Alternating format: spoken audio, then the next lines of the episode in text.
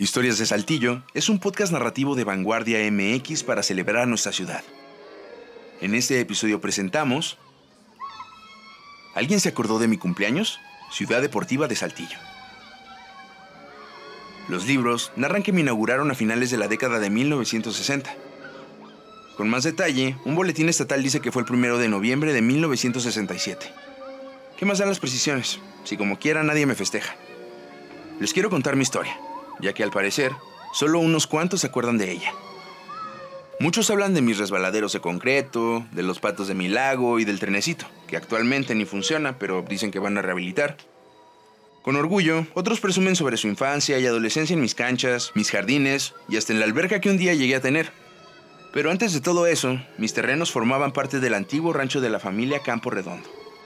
La cabeza de esa dinastía era Francisco Campo Redondo y Zúñiga, él llegó a ser propietario de varios espacios agrícolas en Saltillo, entre ellos donde hoy se localizan las instalaciones de la Secretaría de Educación Pública, la Escuela Normal Superior y otras escuelas de la Universidad Autónoma de Coahuila.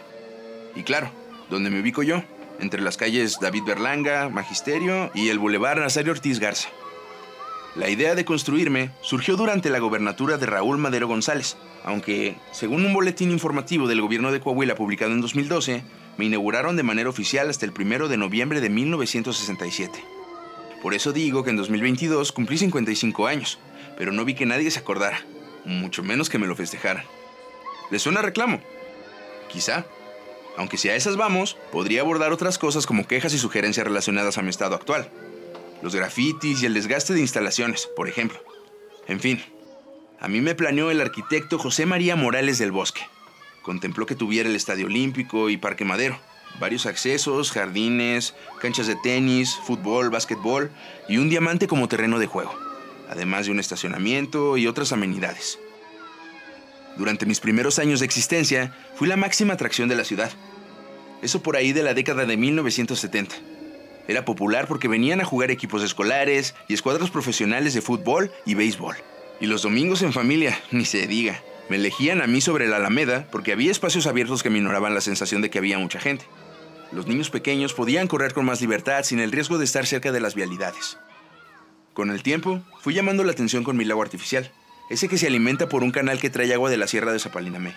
Y aunque muchos no se acuerdan, también tuve una alberga que se deshabilitó por ahí de los ochentas. Se encontraba cerca de los resbaladeros y alguna que otra persona conserva fotos de ella la pista para corredores alrededor del lago, los juegos infantiles, las bancas de descanso y hasta las lanchas que un día pasearon a cientos de personas me dieron créditos para que hoy guarde los recuerdos de miles de saltillenses. ¿Y quién guardará los míos? Bueno, este año no hubo pastel, pero eso no quita que vaya a dejar de recibirlos o que ya no quiera seguir brindándoles alegrías. De hecho, hasta soy afortunado si consideramos a otros parques, hermanos míos que sí la tienen más complicada.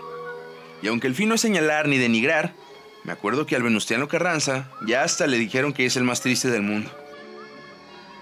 Yo, mientras pueda y ustedes gusten, estaré aquí para seguir cumpliendo con la misión para la cual yo fui creado, ser un espacio de recreación para los saltillenses.